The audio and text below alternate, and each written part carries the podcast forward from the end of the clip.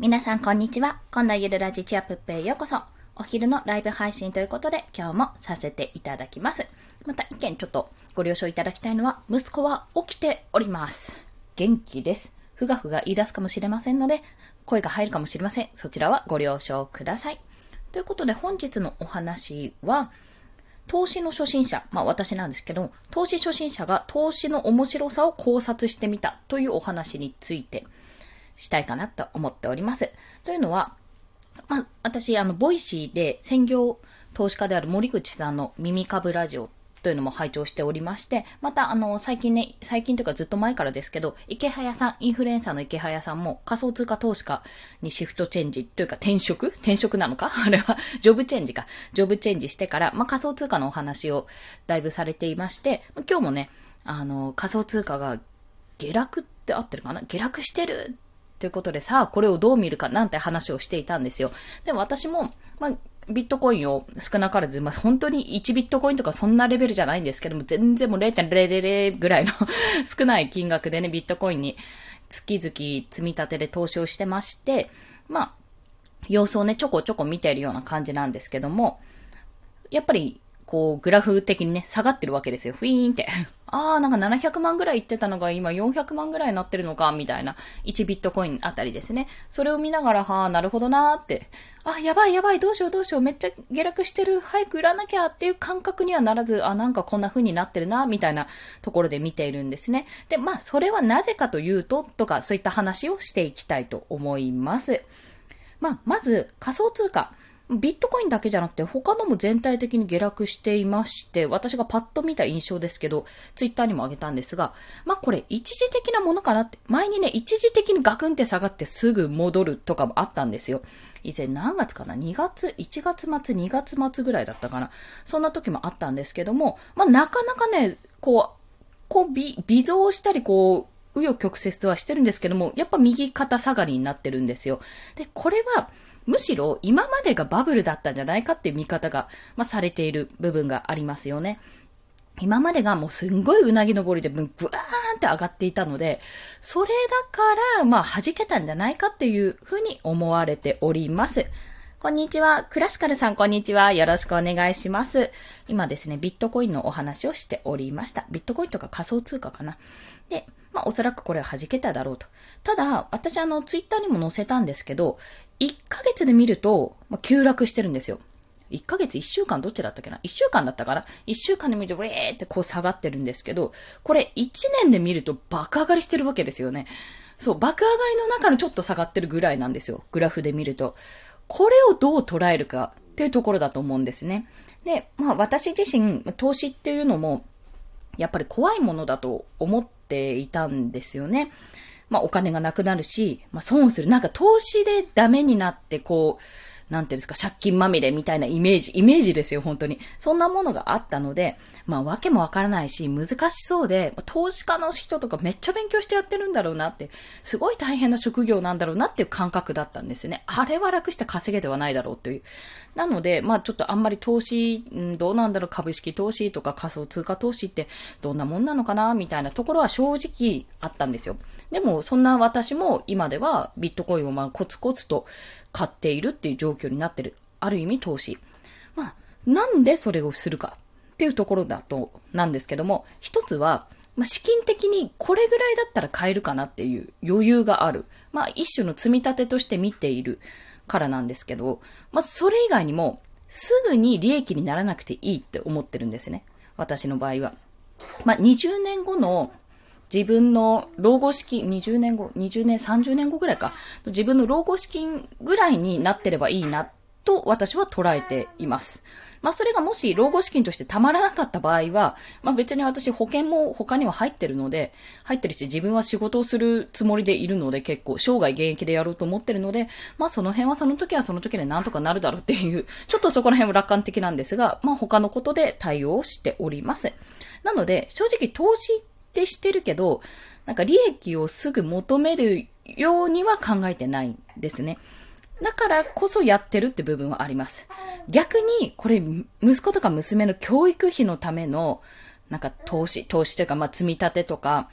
だったら、正直仮想通貨ではやらないかな。あの、確実にそれは教育費とかそういうものが欲しい、取っておきたいので、それはもう少し、あんまりリスクのないところを選ぶと思います。ただ私の場合はもう自分の趣味というか老後資金、自分の老後資金趣味でやれるような範囲だったらいっかっていうような形。なおかつ、それを使って勉強する。まあ自分が嫌が王でも、ビットコインに投資をしていったら、ビットコインを見ざるを得ないじゃないですか。動向が気になるし、自分が今までじゃあ、例えば10万円入れてたのに、それが1万円になってたら、うえーってなるわけじゃないですか。まあ、それを見るためにも、勉強するためにも、まあ、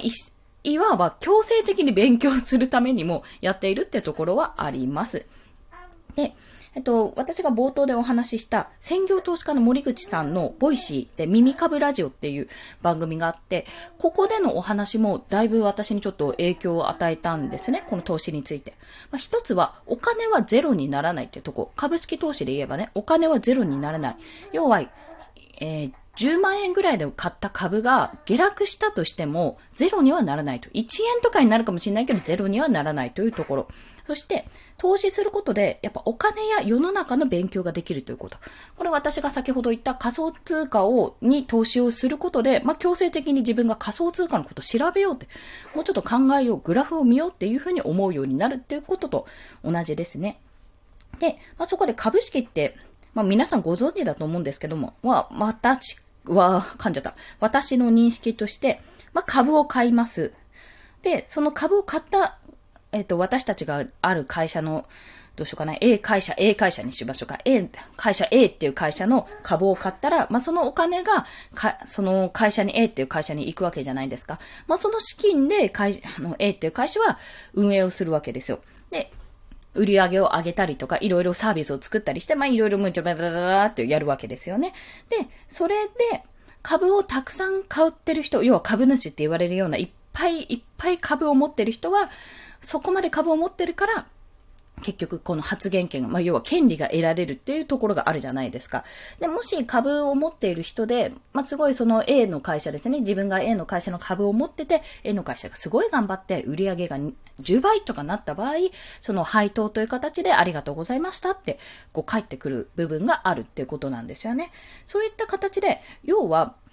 なんかその会社に対しての私は応援料とか、まあ、応援って頑張ってるよ、頑張ってるよじゃない、頑張ってね、応援してるよっていう応援料とか、まあ、勉強料、まあ、これを払って、これを出すことで、この会社はどういうふうに伸びていくのかなって、どういう、この会社はどういうサービスでこの業界を乗り切っていくのかなって、競合に、競合他社に勝っていくのかってところを見守るためのお金だと思ってるんですね。投資。まあ、投資っていろんなところに投資って言葉が使われるように、もったいないってもしかすると思うかもしれない。100%のリターンは返ってこないかもしれない。けど、それをすることで、あの、投資をすることで、結局その、どちらにしても経験が得られるわけなんですよね。そう、経験が得られる。株式会社にしてみれば、株式投資にしてみれば、じゃあ A って会社を、にの株を買ったとして、まあ、それがバーンって上がったらラッキーって、ああ、やった、投資してよかったって思いますけど、まあ、それが下がったら、ああ、じゃあなんで下がったんだろうってやっぱ考えるじゃないですか。あ、もう何やってんだよ、ふざけんなよっていう感じにもなるかもしんないけど、どちらかというより、どうして自分はここを選んでここに期待をして株を買ったのにどうしてここが下がったんだろうって、どうしてこんなにダメになっちゃったんだろうって考えるわけですよ。まあ、考えたら、まあ、そこで、いろんな問題とか要因とかが出てくるわけじゃないですか。で、そういうことを学んでいくと、すごく自分の学びにもなるし、自分がね、もし何か起業とか何かお仕事ですね。仕事、自分で仕事を立ち上げていったり、副業でも何でもいいんですけども、そういうことをしていたら、やっぱりね、ものすごく役に立つと思うんですよ、これ。実際に、実際にこれは、ちょっと私は株はや、いや、やっではなくない。まあ、保険経由で私投資はしてるんですけども、生命保険、あれですよね、投資型の生命保険はしてるんですが、まあ、あんまり見てないからちょっとそれもちゃんと見なきゃなって思うところだし、まあまあまあまあまあ、それは置いといて。結局ね、その、私の場合は仮想通貨一本で今やってますけど、その投資ができる投資ができて、なおかつ勉強ができるっていうのは、非常に、なんていうんですかね、なんか学校に行ってる感覚、実践しながら学んでいるような感覚なんだろうなと思います。ワニゾーさん、こんにちは。よろしくお願いします。マルさん、こんにちは。よろしくお願いします。ありがとうございます。今ですね、ブワーっと話してたんですけども、まあ、投資、私、仮想通貨、まあ、えっ、ー、と、BTC だか、ビットコインか。ビットコインの投資をしてまして、あ、こんにちは、ありがとうございます。そう、投資っていうほどの金額じゃないんですけども、少額でコツコツコツコツ、あれですね、ドルコスト平均法を使って、まあ、積み立てをしておりまして、まあ、最近、ビットコインがめっちゃ下がってるなって、下がって上がって下がって上がってで、あんまり、こう、なんていうんですか、今までの場合は、割と上がってたんですけども、あ、下がったかって、これバブルが弾けたのかななんていうところから見たお話をしてますね。でも、結論から言うと、投資って、あれだよねって、なんかもう損して全く持ってなんだよっていうことより、投資を通じて、まあ、強制的に株だったらその会社とか、その業界とかですし、仮想通貨だったらその仮想通貨の流れとか、仮想通貨を中心にした周りの行動とかですね、そういったことに対して強制的に勉強する環境を作ってるんだなという、そういうことを感じたわけですよ。で、まあ、あの、今回は仮想通貨でしたけど、やっぱ株も私始めてみたいなと思うし、まあ、ちょっとね、そのために資金がね、資金がない。そう、言ってしまえば資金がない。まあ、仮想通貨自体も、私この下がってる間に、すっごいまとまったお金で買いたいんですけども、ちょっと今ね、まとまったお金が準備できない。そこでね、そこで変な話どっかから借りていくとか、あ、じゃあちょっと、娘の、娘の教育積立金仮想通貨に投資しちゃえみたいなことはね、絶対やりたくないので、そういうものじゃないと。自分のコントロールできる範囲でやれる、やれるというか、やるものだと思っているんですよ。まあ、ゆくゆく私がすごい稼げるようになったら、また勉強としてね、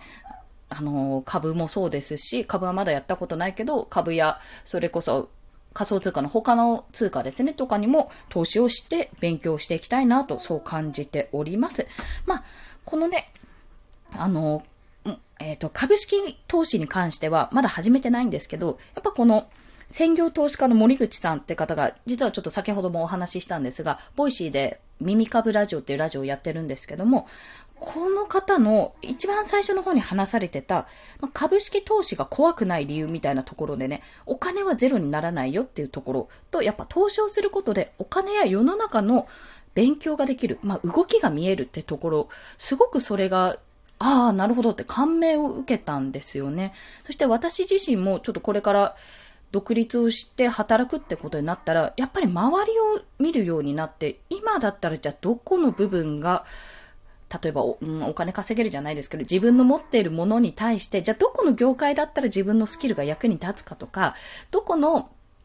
あの、対象、ターゲットに当てれば、ど、どういった情報だったらこの人たちは喜ぶかなとか、そういったことを、そういった視点で考えるようになったら、すごく株の投資とか株式投資も仮想通貨の投資もめちゃめちゃ勉強になるし、実践的だし、面白いんだなってことに気づいた。で、これがね、これが最終的に何が言いたいかっていうと、やっぱ子育てに通ずるところがあるし、子供にも教えたいなって思ったんですよね。で、子育てに通ずるところっていうのは、まあ、ちょっと、ちょっと強制的ですけど。そうですね、もう、実際にお金出してるんで、やっぱり、勉強せざるを得ないところはあります。まあ、と言いつつ、私、じゃあ勉強してるのって言われても あの、あれですけどね、普通にチャートを見てるのと、チャートを見てるっていうか、まあ、それもたまにですし、あと、池早さんのラジオ聞いてるくらいなんですけど、森口さんと池早さんのラジオを聞きながら、あ、なんか今、ああ、今下落してんだとか、今どうなってんのかなみんなヒーヒー言ってるのかなみたいなところはあるんですね。でもこれって変な話、まあ、子育てに似てるっていうのは長い目で見た方が、ね、精神的にも心身、心身的にもやっぱり安心するんですよ。というのは一喜一憂してたらめちゃめちゃこれ、なんていうんですか、あの、精神的にやられるなって私は絶対向いてないって思ったんですよね。だったら、まあ、貯金しても結局1万円が1万円のままで10年後、20年後になってるか、インフラとかね、いろいろ日本円がすごい価値が低くなったりしたら結局意味がないので、なんかまあそう考えたら少しでも面白い方に行ったら 面白いかなっていう感覚でやってるんですね。で、子育て自体も長い目で見るじゃないですか。一回行ってすぐに治るんだったら、こっちは本当に楽だなと思いますけど、何度も言ってもこれ前にも注意したのになんでやるねんってことももちろん多いし、しかもなんか、あ、この子がやりたいっていうなら高い授業料とか払って、なんか素敵な習い事して、なんか学校も私立に行かせてとか、幼稚園もなんかすごい私立の幼稚園に行かしてとかでい、いっぱいいっぱいこう、投資をしたところで、じゃあその子にとって本当にいいのかって、望む、その親の望む未来になるかって言ったらそうじゃないじゃないですか。そういうパターンもあるけど、そういうパターンももちろんあると思いますけど、そういうわけでもないと。結局その、子供を見ながら、あ、この子は今何が欲しいのかなとか、どうしたらいいのかなこの子は今どういう応援をしたら、その子のためになるのかなってことを、い、逐一、こう、逐一考えながら、あ、今ピアノやりたいって言ったのは、この子は本当にやりたいのかなどうかな流れかなノリかなうん、でもやらせてみるかどうかなみたいなね。一日経ってもう一回聞いてみてやりたいって言ったらやらせてあげようとか、そういう考えに近いんじゃないかなと思います。なので、まあ、投資は怖くないよって だ、ただし、ただし、ある程度、なんていうんですかね、自分の趣味の範囲というか、自分がコントロールできる範囲のお金の出し方をしないと、あ、生活費手つけちゃったとか、まあないと思いますけどね。あと自分の息子たち、息子とか娘の教育費とか、お年玉に手出しちゃったとかになると、それは、あの、なんていうんですか、土台というか、家計がね、崩壊しますので そういうことのないように、自分の趣味の範囲で、自分がやってる、やって、ここのまでコントロール聞いて、これがもし0円とも言わず1円とか2円とかに最終的になっちゃったとしても、まあなんとかなるよねってぐらいのことでやっていかないと、後々辛い思いをしますと、そう感じながら、投資さんと、投資さんって何ですかね、投資さんとお付き合いをしていく、と思ってる、今日この頃でございます。まあ、これね、なんだっけな、京子先生も、あの、それこそボイシーパーソナリティの副業の学校のね、京子先生も、ツイッターかなって言ってたんですけども、お小遣いをもらって子供になんかお金をどうするっていうことを教えてるらしいんですけど、使い方ですね。そのお小遣いで、ポケモンカードを買うか、お菓子を買うか、どっちか考えてみなっていうことをお話しされていたんですよ。で、まあそれは何かというと、お菓子はまあ、消費しちゃいますよね。食べたらすぐなくなっちゃう。けど、ポケモンカードは持っていて、まあ、大事に大事に取っておけば、もしかすると10年後、20年後ぐらいにすごい価格がついて売れるかもしれないっていう、まあ、そういった感覚のお話を、あの、ツイッターでポロッとされていたんですよ。で、まあ私だったら多分チョコ買っちゃうなとか 思いながら子供だったらね、チョコ買っちゃうよなって思いながらも、あ、でもそういうお金の増やし方っていうところも視点を、視点を置いてね、あの考えていく、そういうことを考えさせるのも、あ、そういう手があったかと、そういう教え方があるんだなって思って、まあ、子育てにも通ずるかなって思い、今日は投資の、投資初心者、全くもって初心者ですからね、私も。投資初心者が、まああんまり、ビットコインの下落とかでひいひい言わないような投資の仕方っていうか、まあ考察をお話しさせていただきました。まあ株に至っても、仮想通貨に至っても、持ってる人とかの行動心理とか、集団心理とか、それこそ社会心理とか、そういうものに通ずる部分があるので、私これ絶対卒論に書いてたらめっちゃ面白かっただろうなってこと 思って今日ツイッターをしました。心理学科卒だったんでね、そういうね、基礎心理だったんでちょっとあれだったんですけど、行動とかね、その社会とか集団とか、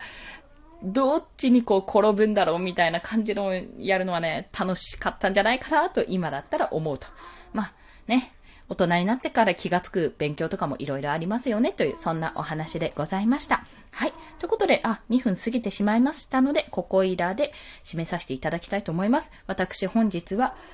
お絵かき真っ最中。ちょっとね、依頼を受けてるアイコン作成とか、自分のアイコンを今ね、手直ししようと思ってるので、その辺をこれからもやっていきたいと思います。はい。それでは、今日もお聴きくださりありがとうございました。この放送いいねと思われた方、ハートボタンを押していただけると嬉しいです。また、しょうがねえな、応援してやんよって、これね、噛むんですよね。応援してやんよって、あの、なん、わかります？ちょっと萌えポイントなんですけど、私の応援してやんよって、あの、おっしゃってくれる方がいでいらっしたらフォローしていただけると泣いて跳ねて喜びます。ということで、お昼のライブ放送は一応平日はね、娘が休みじゃない限りはやっていく予定。あと、ランチの予定とか入んなければやっていく予定。で、今もやっております。